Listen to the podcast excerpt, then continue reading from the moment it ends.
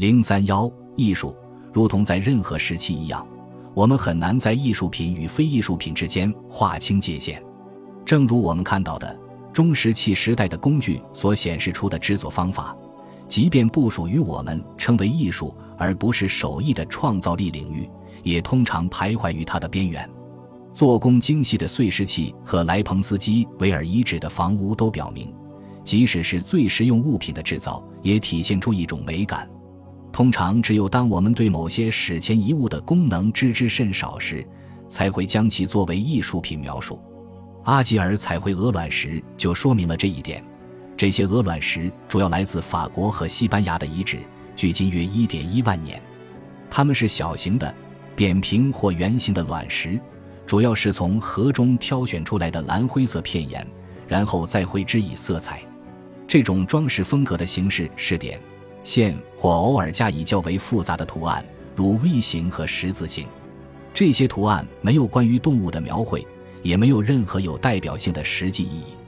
这些鹅卵石大多来自比利牛斯山路丘陵地带马达伊勒的洞穴或隧道，与旧石器时代的洞穴壁画同时被发现。虽然我们将这些描述为艺术品，但它们并没有我们在技术情况下对鹿角鱼标或编织渔具的讨论中如常规要求的那种风格或模式。但是这些鹅卵石有其自身特有的美感，关于它们的用途也充满了神秘感。也许它们是作为搞定猎物的标记物，或者构成了早期的技术系统。它们可能被用于宗教或仪式活动。最近的一项研究证明。将它们视为只是好玩的涂鸦这一观点是错的。这项研究表明，这些绘制是有顺序的、有模板的。例如，已经识别出十六幅不同的基本图案，但仅使用了可能的二百四十六种二元组合中的四十一种。来自不同遗址中的鹅卵石遗物图案频率明显不同。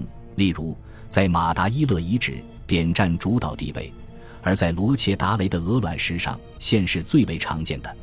在莱彭斯基维尔遗址中出土了另一种中石器时代的艺术品，基于圆形石头建立的一种艺术传统，但比例令人印象深刻。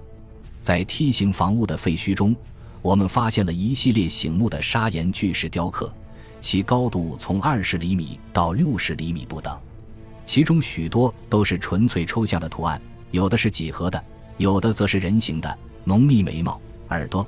鼻子和宽大嘴唇的面孔令人印象深刻，它们通常被描述为半人半鱼，更多的没有固定形状。这些简单图案的力量是巨大的，使我们得以一窥莱彭斯基维尔的渔猎先民的神话世界。对于制造艺术品的有机材料，我们必须再次回到北欧被水淹没的遗址。近几年。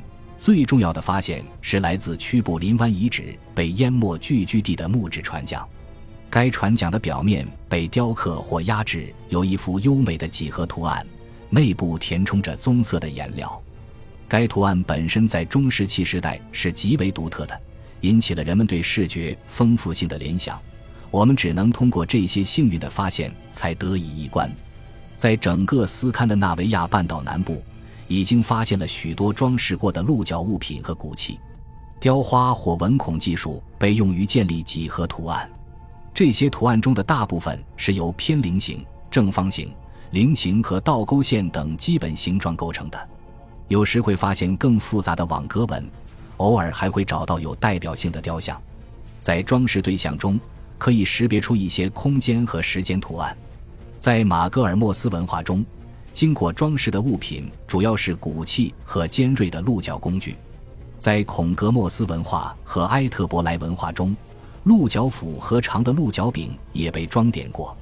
同样的，正如上文关于社会界限的讨论所指出的，有些图案的地域分布是有限的。出土于瑞典南部肖霍姆遗址的一件遗物取自一只马鹿鹿角，它被充分的研磨过。已准备在表面进行雕刻，并突出由鹿角的主干和分叉所形成的 Y。这件鹿角的表面覆盖有复杂的图案，包括偏菱形和六边形。在这些图案中间存在两种动物形态，似乎是鱼的图像。这些鱼有着细长的身体和可能是鳍的斜线。这件遗物是否曾经是一个多用途物体的部件，这是很难确定的。在外对面处残留着一个柄孔，似乎又表明它是一个组合物品的一部分，但雕刻表面没有明显的磨损。动物雕像是罕见的，而且正如上述例子中假想的鱼一样，它们可能是非常抽象化的，以至于难以识别。已知的是一些鹿形雕绘，例如来自斯堪的纳维亚地区于斯塔德镐头上的马鹿，拟人化的图案颇多，而且往往相互混杂。它们实际上属于几何图案。来自斯堪的纳维亚半岛南部的一些动物雕像很有名。这里有一套用琥珀雕刻的小物件，包括野猪和鸭子。野猪雕像再次展现出几何图案的普遍性，因为这些图案都刻于它的侧面。而鸟的雕像极为精致，可与雕塑大师布朗库西的任何作品相媲美。来自更远的北方，存在着雕刻麋鹿头的传统，在奥利内斯特罗夫斯基墓地里，有很多这样精彩的麋鹿头雕像。这类物品是否具有任何实用价值尚不得而知，它们可能是象征权力或财富的符号，也许牵涉到交换网络。它们无疑再次证明了中石器时代狩猎采集者的观察力和创造技能。从维斯一号遗址中已经发掘到了一件漂亮的麋鹿头木雕，正如上面所提到的，这件雕刻是木质滑雪橇上的制动器，这再一次提醒我们。试图划定中石器时代实用主义和艺术之间的界限是徒劳的。为了最后一瞥中石器时代的艺术，我们回到南欧，简要回顾一下西班牙黎凡特的岩画。争论的焦点是这种艺术能否被描述为中石器时代。更有可能的是，它是在西班牙沿海低地农业经济已经建立之后创建的。但是在高耸而崎岖的山脉中，我们发现了这一艺术。这也许表明，中石器时代狩猎和采集的生活方式很可能经由那些农民在特定的季节，或者是通过不同的人群延续下来了。因此，认为这些艺术是新石器时代的，而不用本章中的提法，这会忽略掉术语上的不一致。最近的研究表明，依据过去的生活方式，这些区别还是略微有点意义的。在这里讨论它的另一个原因是。艺术品的主要表现主题是狩猎和收集活动，因此，它为人们研究这些史前欧洲生活方式提供了许多信息。对此，我们没有其他的证据。与其试图总结这一传统，倒不如简要概述四幅画，以领会这一艺术的美和学术意义。第一幅画是在之前讨论狩猎技巧时提到的，来自奎沃德沃斯卡巴洛斯的驱赶马路的场景。大多数狩猎场景都是这种类型，被剪绘成小型木棍形状的，配有弓和箭的很多男子在狩猎成群的鹿、马或野猪，追逐的兴奋使画面充满活力。猎人往往把动物驱赶到弓箭手的伏击圈中。来自加苏拉峡谷雷米吉亚洞穴遗址的一幅画，描绘了一只受伤的公牛追逐未能将猎物杀死的猎人。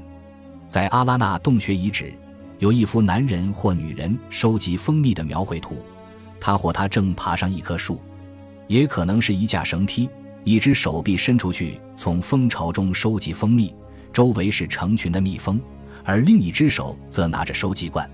对于整个欧洲中石器时代的觅食者来说，这种采蜜活动一定是一种经常性的，也许是一种日常化的活动。在这一点上。我们只能大致解读一下，在格拉霍斯峡谷，我们看见了一幅美妙的描绘舞蹈场景的画。二十个女人和几个男人摆出各种各样的姿势，一些女人摇摆着他们的臀部，而其他人则将手臂挥舞向空中。所有人的脚步似乎都保持不动。第三种类型的群体活动是雷斯多格斯的一幅图画，展示了两组弓箭手之间的对抗。其中一组似乎有一名指挥者，他的头上戴有一顶是有羽毛的帽子。他的队伍正在遭受另一大群身材稍小的弓箭手的攻击。目前尚不清楚这是为了捍卫领土而进行的仪式化的战争，还是血腥的战斗。不管是什么，这一幕连同群体舞蹈和合作狩猎，都使我们对欧洲中石器时代欧洲的群体社会生活有了难得的了解。本集播放完毕，感谢您的收听，喜欢请订阅加关注，主页有更多精彩内容。